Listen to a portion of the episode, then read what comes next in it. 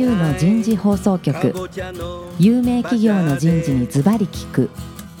年間約500社を訪問し続けている人事のスペシャリストでありシンガーソングライターとしても活躍する楠田優が有名企業の人事を招いて企業が抱える課題や実際の事例を紹介しながら解決策を模索していきます。この番組は株式会社マネジメントサービスセンター。ビジネスコーチ株式会社。株式会社ワークスジャパン。SAP ジャパン株式会社。の提供でお送りいたします。管理職の僕があとはやるから。楠田優の人事放送局パーソナリティの楠田優です。今日も先週に引き続き東京千代田区神田にあるワークスジャパンさんの2階のフロアから番組をお送りいたします。先週から行っているテーマ、新卒採用の新たなる潮流、採用担当者の変革。今日は第2回目ということで、サイバーエージェントにおける採用の変革になります。早速ですがゲストの方をご紹介いたしましょう。株式会社サイバーエージェント採用育成本部新卒採用責任者の小沢正夫さんです。小沢さん、今日もどうぞよろしくお願いします。はい、よろしくお願いします。続きまして、株式会社 DNA ヒューマンリソース本部新卒採用部部長の上楽寺博之さんです。上楽寺さん、どうぞよろしくお願いします。よろしくお願いします。最後に今日のスポンサーを務めていただいております株式会社ワークスジャパン常務取締役の大川道隆さんです。大川さん、今日もどうぞよろしくお願いします。よろしくお願いします。さあ、早速ですが、小沢さん、はい。サイバーエージェントさんにおける採用の変革。はい。もうサイバーエージェントさん何？あの、説明会を廃止しちゃったんだって？はいこれいつから？今回からですね、2019年卒から、?19 年卒から。はい、捨ててみました。ドキドキだね。ドキドキですね。本当に良かったのかなって不安になることもあるんですけども、はい。そうなんだ。なぜ辞めちゃったの？そうですね。あの、もともと、もう数年前から考えていたことをやってみたっていう。説明会って何が課題があったの？そうですね。やはりその、学生の時間もすごく取っちゃいますし、社員の稼働もすごく取ってしまいますしで、あとは背景としては、やはりあの、弊社サイバーエージェントの場合、地方からの入社が、今、総合職だと5割ぐらいあ半分ぐらいはもうになってきてますので、わざわざ、まあ私も学生の頃そうだったんですけども、夜行バスで、大阪から東京まで行って朝の6時ぐらいに新宿に着いてうん、で、その後何しようかっていうのが、いまだにそういう学生さんが非常にいる中で、学生さんの負担を、うん。まあ物理的にも経済的にも負担を軽減するっていうのが一番。おお素晴らしいね。はい。なるほど。人事側の働き方改革も兼ねてはいまして、はい。やはりあの説明会をやるってなると準備とか、うん。まあ統一の説明含めて、まあトータルで3時間ぐらいは1回ぐらいかかっちゃうんですよね。かかっちゃうのね。で、まあ年間で例えば100回やるとすると300時間。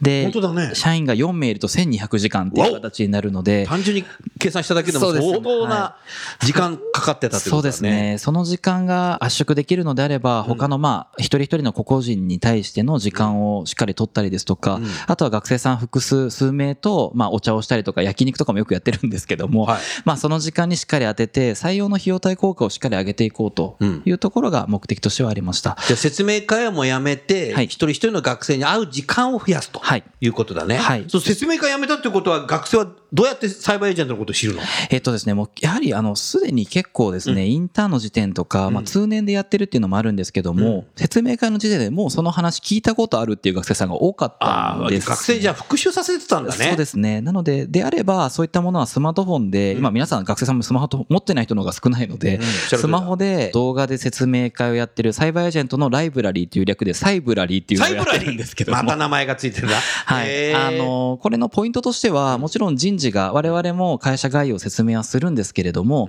現場の社員ですね、うん。あの YJC っていう良い人が自分たちでちゃんと取るという採用手法を取ってますので、現場の社員40名ぐらいが1人10分ぐらいで、あなたの仕事はどういう仕事ですか、うん。えー仕事の価値観とか大事にしてるポイントなんですか、っていうところを10分ぐらいのショートムービーにして、それを40本ぐらい全部リリースしてるんですね。見れるようになってるの？はい。ですので、まあじ、ゃあもう採用版のアメバテレビみたいな。そうですね。おっしゃる通りですね。ですので、まあ、移動時間とか、まあ、ちょっとその待ち時間がある時とかに、サクッと見てもらえる会社説明。なるほど。これをたくさんご準備することで、現場の社員と面談するときに、サイブラリーの〇〇さんの見たんですけどっていうところから始まるので、学生の質問力も上がったっていうのは、今回捨ててみた影響のメリットとしては結構大きいかなと。学生の質問力が上がった。はいなるほど。きちっとやっぱりそれを見てから、そうですね。質問も考えてから、はい。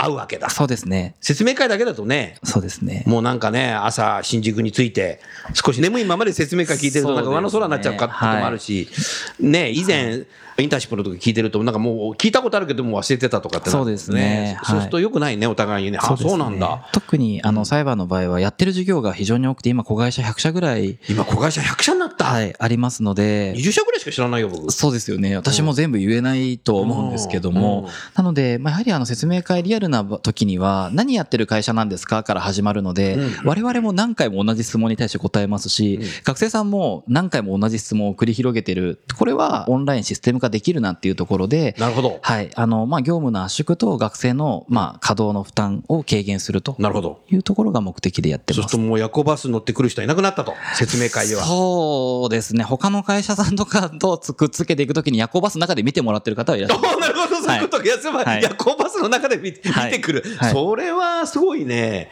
で、それさ、一気にそれ、今年1級採用からやり出したんでしょ？はい、そうですね。決断よくやったね。そうですね。あのちょっと不安もあったでしょ？不安もあったんですけども、一、回捨ててみて、ダメだったら戻せばいいっていう考え方をしてたので。こ れもアジャイルだね。ねトライアンドエラーってことだはいね。一回やってみようっていうので。で、それ学生見てきて、はい実際どう理解してる？そうですね。学生のその、なんて言うんでしょう、特徴がうん結構選考会、初期段階の選考の時にもすごく見えてきたっていうのが見えてきた？メリットとしてはあって、例えば？例えば、あの、A 君はうんサイブラリーの中の広告の山田さんと、アベマ TV の田中さんの動画を見てきまし具た。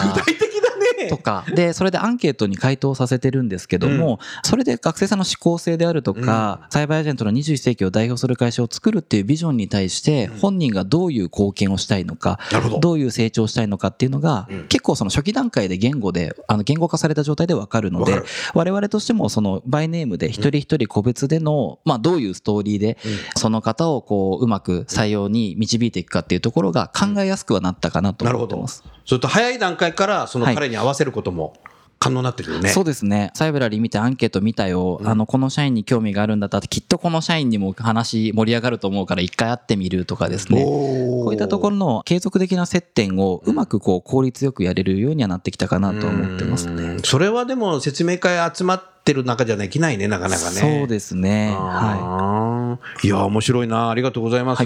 上楽寺さん、今の聞いていて、なんか質問ありますか？私ももちろんこう実は全部見させていただきました。あなたも見てんだ。ありがとうございます。転職すんの？あ、そういうことじゃない。そういうことじゃないけどね。ちろんやっぱこう、いいところをですね、学びたいという気持ちわかりました。があるので、はい。はい。で、あの、一個だから、あの部分ではい、少し多分こう、いろんな決断があったんだろうなっていうふうに思ってるんですけど、うん。いこう、ライブ感みたいなものは、こう少し多分こう一定、あの、スタンスとして切られたのかなっていう気はしていて、なるほど。例えば、あの、質疑応答みたいな部分ですね。はいはいまあ弊社は説明会は、あの、まだオンライン化はしてないんですけれども、はいまあ、オンライン化した時に失われる部分で少し我々が少し悩んでる部分で言うと、うんいわゆるこう、質疑応答みたいなところがすごく、んなんていうんですかね、例えば学生の皆さんがこうこうこういうものってどうなんですかっていう質問をした時に対して、まあ、弊社、南波が説明会に立つんですけれども、お南波さん出てらっしゃるんだ。南波の回答と、それに対してみんなが聞くっていうことで、こう理解が全体としてこう深まっていくと。深まっていく。いうところら辺に関しては、なんかどのような別の多分形で、あのーその場を対応されてるんだろうなっていうふうに。大切にしてるんだね。我々は今そっちにスタンスを聞いてるんですけどうんも、逆になんかそういう部分に関してはなんかどういうやり方でうん解消されてるのかみたいなところはちょっとお伺いしたいなはい、ありがとうございます。大きく2つありまして、はい1つがその選考会の時にですね、うん選考だけをやるのではなくて、んその後に社員の座談会を入れてます。社員の座談会。はい、ですので、サイブラリーを見た状態で学生さん集まっていただいて、そこで選考をまずするんですけれども、うんえっと、それがトライアウト形式っていう、まず、あの、またこれも変わった、あの、手法を取ってるんですけども、うんグループ、学生さん4名に対して社員1名ぐらいをつけて、なるほどグループディスカッションではなく、うんそれぞれに対して同じお題をうん。与えます。なるほど。例えばですけども、実務の中でよくあるような、例えば、DNA さんもあると思うんですけども、あなたがマネージャーになりました。うんそこに年上のメンバーが入ってきて言うことを聞いてくれません。うん。あなたならどうしますか？お。みたいな、そういったお題を、うん。えーまあ全体に投げるんですね。投げる。で、それに対して90分ぐらいでうん。個別のワークをしてもらうんですけども、お。グループにはなってる。なってるね。な。のでそこで社員に何回も壁打ちをできるんですけども、うん。そこで協調性を見たりとかっていうのをまず先行させていただいて、うん。その後に現場の社員との面談、座談会をさせていただくので、うん。トライアウトに対して社員の先輩だったらどうしますかとか、どういう考え方でやってますかとか、うん。まあ事業業内容の紹介だけではなくて、サイバーエージェントの考え方、ここは選考会の後にフィードバックも兼ねてやってるっていうのがまず一つあ。ります。で、もう一点は、やはり完全に説明会をなくすってなると、それはそれで結構難しいところもあったりしますので、はい。地方で今、フラットというあの取り組みやってましてフ、ラット。はい。地方の就活生と関東の就活生の情報を格差をなくす、まあ、フラットにするっていうところと、我々社員が地方にフラット行くっていうのをかけてるんですけ そのフラットども、もあんのね。はい。あのーですので、もう学生さんが九州とか北海道とか全10拠点ぐらいあちこち回ってるんですけども、はい島根とかですね、いろんなところに我々が現場の社員と一緒に向かって、で、そこで10分ほどは会社説明します。で、その後選考会やって、現場の社員も一緒に10名ぐらいで行きますので、現場の社員も協力的だね、そう本ですね。当にお。かげさまで本当にもう。忙しいんだけどとか、はい納期がもうすぐなんだけどとかってないのそれですね。あのーあるだろうね笑いながら言ってきます。笑いながらは言ってきますね。ちょっと忙しいんだ、月末だよ、みたいな、あるんですけど、うんはい。やはりまあそこは、あの、弊社のやっぱりカルチャーが強く気にしてるところかなと思うんですけども、まあそういった形でオフラインとオンラインをうまく使い分けてるっていうのはうんありますね。よろしいですか、はいはいありがとうございます。岡さん、何か小沢さんに質問ありますか？多くの会社はまだ説明会やってるね、みんな。そうですね。ねえその説明会っていうのを、ん。その選考の位置づけとしておく会社も割と多い。ので、うん。割とその会った回数分、その関係の情勢化うん。を図るっていう意味合いの中で、説明会は割とこう入り口を広く持つっていう実質的な選考に近い考え方があるので、なるほど。学生とのその関係情勢っていうところっていうのは、ほとんどの会社がやっぱり取りに行きたい学生を取るっていうことがベースだとは思うんですね。それは最近も、あの、大企業もそうなりつつあって、大企業もそうなりつつまあ、その来る学生を取りに行くっていうスタンスっていうのはほとんどコストをもうかけずにうん。やる。逆に取れない学生を取りたい。ん。欲しい学生を取るっていうことで、よりその学生との距離感をん。狭める企業っていうのが増える中で、ん。説明会っていうこう位置づけが一番こう大きくなってきているとは思うんですけどもど、その学生とその関係を作っていくといいますか、はいこう距離を近づけるためのうんこの工夫っていうのは逆にこう説明会とか外していくことでどういうやり方、考え方を持って行われてるのかなっていうのはちょっと聞いてみたかったですね。はい。そうですね。あの、学生の皆さんとの距離の近づけ方としては、とにかく接触機会を増やすと。で、あとは早期の段階から、あの、接触機会を増やすっていうところが、まず一つかなと思うんですけれども、あの、人事も現場も含めてですね、もう本当にあちこちで、まあ今 YJC という9チームでやってますので、各チームが戦略がバラバラなんですね。バラバラなんだ。はい。ですので、とにかく地方の大学案業をしようっていうチームもあれば、バディ採用っていうですね、まあ自分と同じような人を一人採用しようと。いうような採用手法を取ってるチームとかもあるんですけれども、基本的には学生のもとに会いに行くっていうのを、あの前提としては大事にしてます。なるほど。ですので、まあ、例えばその、いきなり面接とか、サイバーエージェントの説明をしに行くよってなると、学生もちょっとお腹いっぱいになっちゃうというか自己解除してくれなくなって関係性が築けなくなってしまいますので、基本的には我々は手ぶらで行って、はい、今日なんか聞きたいことあったら全部それに答えるから、好きなだけリクエストしてくれていいよっていうような面談みたいな形とかですね、お茶をするとか、あとは焼肉とかですね。やはりあの、大学生の皆さん、焼肉と寿司はもう本当にすぐに来てくれますので、はい。なので、まあそういった形で1対4とか1対5の焼肉会、肉会をもう毎日繰り返していくと。やってる。なんで、はい、1週間ずっと焼肉の時とかもあったりしますねはい。多分、ジョラキさんも同じような感じだと思うんですけど。焼肉とお寿司は鉄板です、ねそうです鉄板なの？これ。はい。なるほど。そうなんだ。はいえー、大川さんいいですか？はい。はい、ありがとうございます。小沢さん。はい。そうと、サイバーエージェントさんはちょっと話題変えるけど、もう通年採用。そうですね。これこれはいつからなの？明確にはまだ打ち出しはしてないんですけども、実質で言うともうずっと、ずっと？ずっとそうだったと？3、4年前ぐらいから3 4年ぐらい前から？採用にはなってるかなと思ってまして、まあ、あの、良い方がいらっしゃって、一緒に働きたい方がいれば、都度採用すると。なるほど。いう。とこれは多分あのサイバーエージェントだけじゃなくて同じようなあのインターネットの業界とかは割とうん。そういったスタンスの会社さんが多いかなとは思うんですけども、うん。結構まあ私が知る限りでも、まあ、45年前ぐらいからはもうそういう感じにはなってきてるかなと思うもう全部個別になるわけじゃない。そうですね。大変だよね。そうですね。それもね。結構そういう急に、急に入ってくるでしょそういう。そうですね。はい。ねあれが。はい。とか、ありがたいことに、やはりその学生の皆さんがうん、サイバーエージェントに興味を持ってる学生がいるので、紹介していいですかとか、おおそういったもの、まあ、いわゆる、まあ、最近で言うとリファラル採用っていうところですね。そうだね。こういったところも非常にあの、最近はネーミングとかもすごく浸透はしてきてると思うんですけども、はい。結構、あの、振り返ってみると、4、5年前ぐらいからそういったところとかやっはて、んだ。ちょくちょくはあったかなとは思ってますね。うんはい。まあ、リファラル採用はね、自分自身が本当にこの会社いいと思ってないとね、そうですね。やっぱ紹介しにくいし、そうですね。おいい会社だっていう証拠にもなるね、それは。はいそうですねんなるほどね、はいそうなんだ。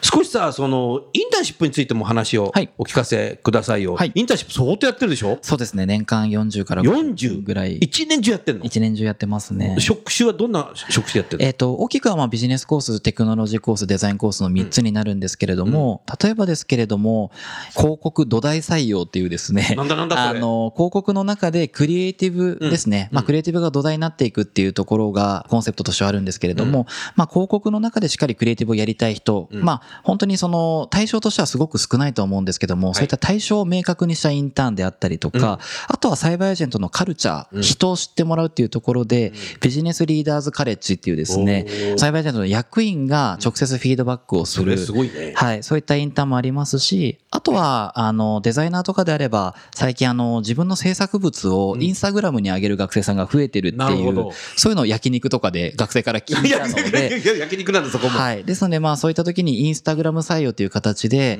まあ自分の作品をインスタグラムにアップしたら、それがエントリえー。ー完了っていう形をやっていたりとか、まああの手を変え品を変えではないですけれども、はい。いろんなものをやってますね。インターンシップは結構長い間やるんですか？それともい一日もやってんの？えっ、と、結構基本的にはですね、長期インターンが割と多いかなと思ってまして。長期インターンが多い1ヶ月以上です、ね。あ1ヶ月以上なんだはい。こういったものが多いんですけれども、基本的にその期間とかも、いつからいつっていうのを明確に決めてるわけではなくて、うん一人一人に、あなたはいつからいつまでやれますか？どんなところで何がしたいですか個別にやってんだ個別で調整しますので、毎日インターン生が入ってくるっていう。それインターンシップも何小田さんやってんの？小田さんそうですね。あのメンバーが頑張ってやってくれてるんですけども。大変ですね。はい。なのでもう毎日お祭り状態にはなってるとは思うんですけども。なるほどな。まあ一方でやはりあの地方の方ですと、なかなか1ヶ月来れないとか、他の会社も見たいっていう学生さんもいらっしゃいますので、まあ金、土、日のできるだけ学業にも負担がない形の3日間のインターンをやったりとか、うんあとはあのフラットっていうのがあったんですけども、あの弟子入りっていうのをやってまして、弟子入り。地方の学生が1泊2日、うん実質2営業日だけ、うんまあ現場の社員と一緒に同行してもらう、へえ。はい、もう超短期の現場での就業経験を積んでもらうようなインやってんだターンとかもやってますね。そう、現場の方も本当に負担大変だね、これ。そうですね。熱心にやってくれるね。そうですね。ものすごい協力的だね。はい。まあ、ありがたい。本当にそこがやっぱり、あの、サイバーエージェントの採用の原動力というか。原動力だよね。なるほどな。もう、いろんな採用担当者に聞くと、現場が非常にね、非協力的な会社があって、どうしたらいいですか？とか相談に来てくるケースがよくあるけど、はいそこはサイバーエージェントは楽だね。そうですね。ただ、あの、ありがたいところもありつつも、しっかりまあ、やっぱり、あの、現場によっては、今の時期は入れないとか、うんうんそういったものが特にエンジニアとかですと、うん工数がかなりかかったりしてしまうので、そまあ、そこに関してはしっかり声を拾うっていうのをもっとやっていかなきゃいけないなっていうのは、我々の反省点としてはあるかなと。思ってます、うん、なるほど。ありがとうございます。ジョラクジさん、何か質問ありますか？そうですね。サイバーエージェントさんのか、まあ、と特徴というか、の一つとして、いわゆる結構、新卒でうん。子会社社長とはいいうのが、あの結構有名になってるのかなというふうに思うんですけれども、まあ、そこの部分に対して、はい。当然こう、いろんなポテンシャルのある、たくさんの学生の皆さんがいらっしゃる中で、うん。そういう部分をなんかどういう形でですね、うん。実現に、まあ、結びつけているのかとうん。いうところはちょっとぜひお伺いしたいな。なんかノウハウかもしれないから、はい。どのぐらい話してくれたの、まあ、そう可能な範囲で。え ー今そのサイバーエージェントで新卒出身で取締役とか社長になってるものが延べで約70人から80そんなにいるの人ぐらいいます。すごいねまずそこがファクトなんですけれども、うんあの最初から任せてやれるわけはないっていうのは大前提あるんですね。はいただ藤田もそうなんですけども一番大事にしてるのがどれだけ事業案がすごく凄まじくロジカルでめちゃめちゃこう綺麗なあの事業案だったとしても、うんそれをやる本人がやる気がなければやらないっ。ていう、もう本当に限定なんですけど、なるほど。で逆を言うと、その多少事業案が荒削りでも、本人が覚悟を決めてて、本人がやるって言ってるんだったら、だったらやっていいよっていう、あ、そっちなんだ。そっちの方を大事にしてるので、実は先週もあのドラフトって言いまして、総合職の中でも年間20種類ぐらいインターンやってるんですけども、はい。そのインターンの優秀な方、20種類のインターンの中から優秀層を20名だけ選抜した、まあ4000名のエントリーの中から20名を選抜した2泊3日のまあ合宿をやったんですね。内容としてはサイバーエージェントで新しい新規事業を考えてくださいというのに対して、審査委員がまあ藤田が来てやったんですけども、実はそこでももう事業化してもいいんじゃないみたいなところがいくつか出てきていて、ちょうど今日もその学生たちとどういうふうに詰めていくか、実際どれぐらい勤務ができるか、本当にやる気があるのかっていうところとかを、まだあの入社してないんですけども、そうだね。あの内定者でもしっかり一緒にやっていこうっていう、そういうカルチャーは割と強い強い。と思いますね。なるほどね。あんまりなんかその決める、新規事業やる基準みたいなところが明確に原文化されてるというよりかは、最終的には本人の覚悟うん覚悟をちゃんと見てるっていう、そこが割とベンチャー感はあるかなとは思ってますね。すごいね、でもね。はい。ジョラ口さん、いいですか、それで。はい、ありがとうございます。はいはい。岡さん、何か質問ありますか？さっきの通年採用のお話に戻るんですけど、はい、どうぞ。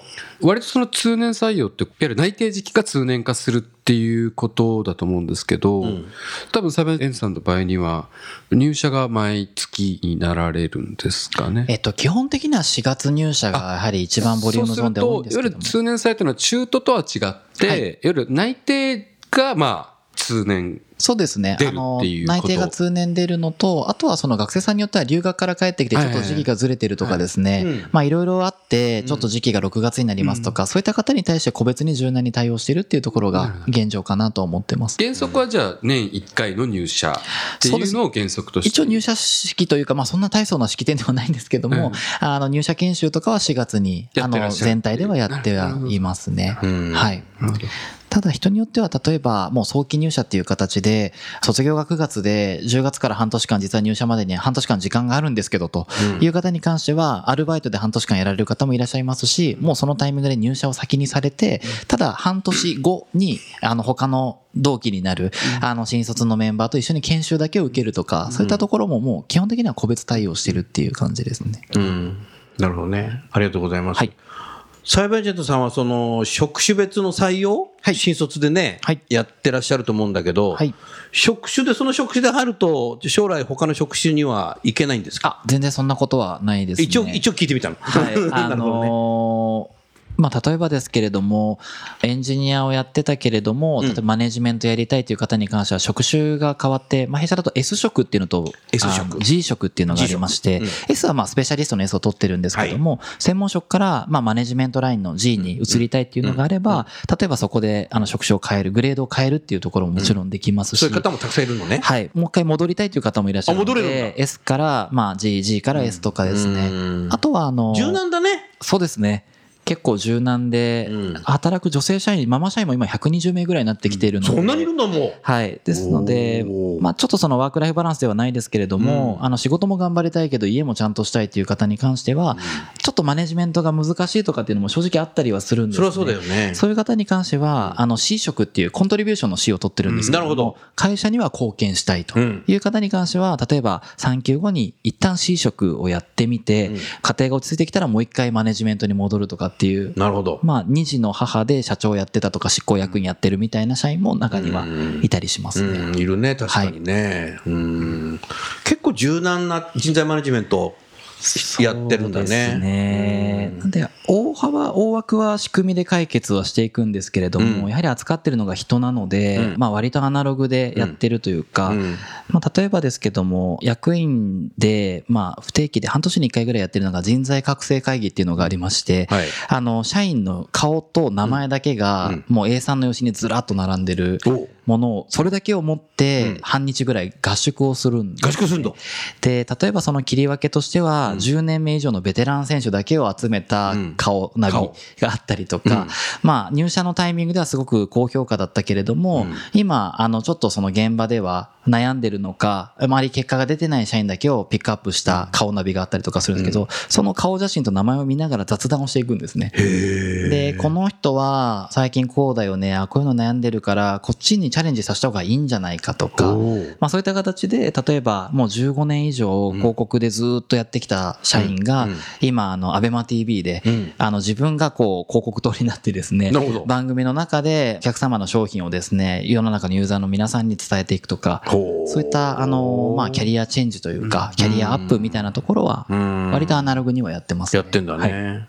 結構だからね、サイバーエージェントさんってデジタルな会社なのに、はい。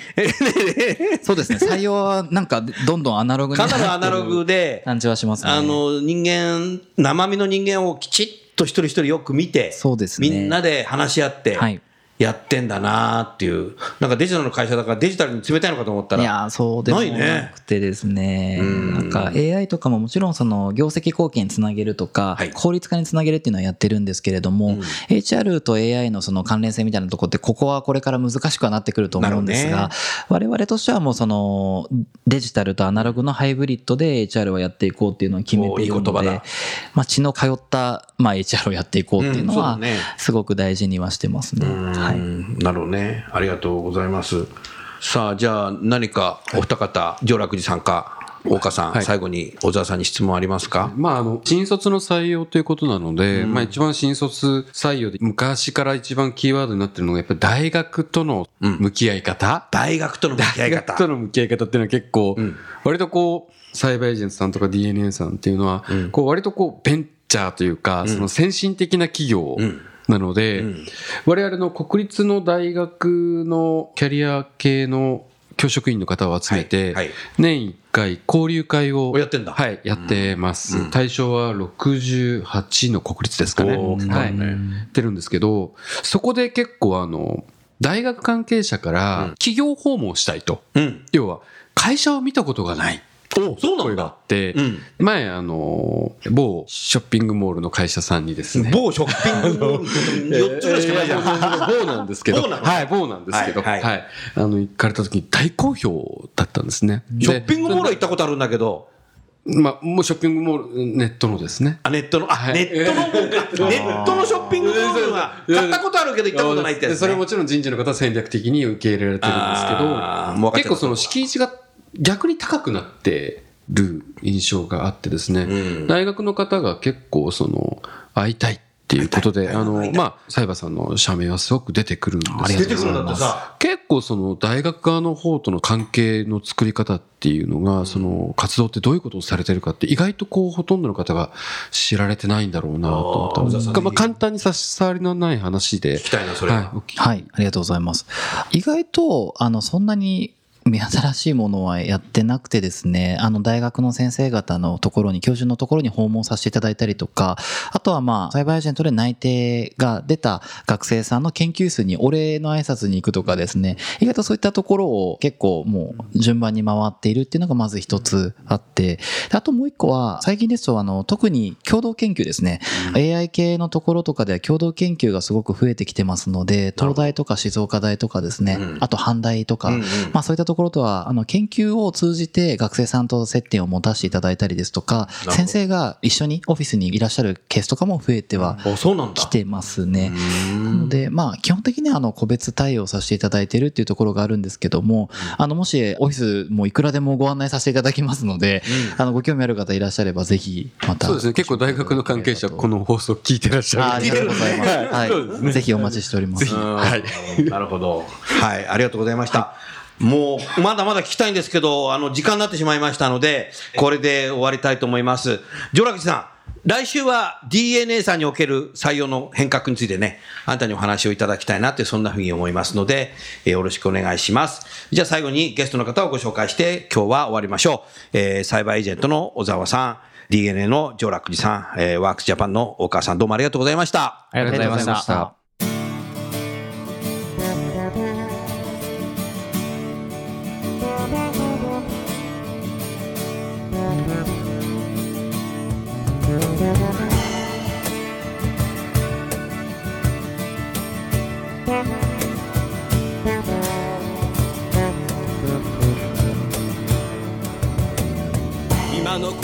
のお話はいかがでしたか？楠田優の「 The Times Will Change 時代は変えられる」とともにエンディングといたします。この番組は日本最大級の人事ポータルサイト HR プロのウェブサイトからもお聞きいただくことができます。HR プロでは人事領域に役立つさまざまな情報を提供しています。ご興味がある方はウェブサイトをご覧ください。この番組は企業の人材戦略人材育成のプロフェッショナルカンパニー株式会社マネジメントサービスセンター人と組織の生産性を高めるビジネスコーチ株式会社企業の人材採用支援キャリア支援を通じて人と企業の持続的な成長と価値創造に貢献する株式会社ワークスジャパン。あらゆる業種あらゆる規模の企業のお客様のイノベーションに貢献する SAP ジャパン株式会社の提供でお送りいたしました。それでは来週もお楽しみに。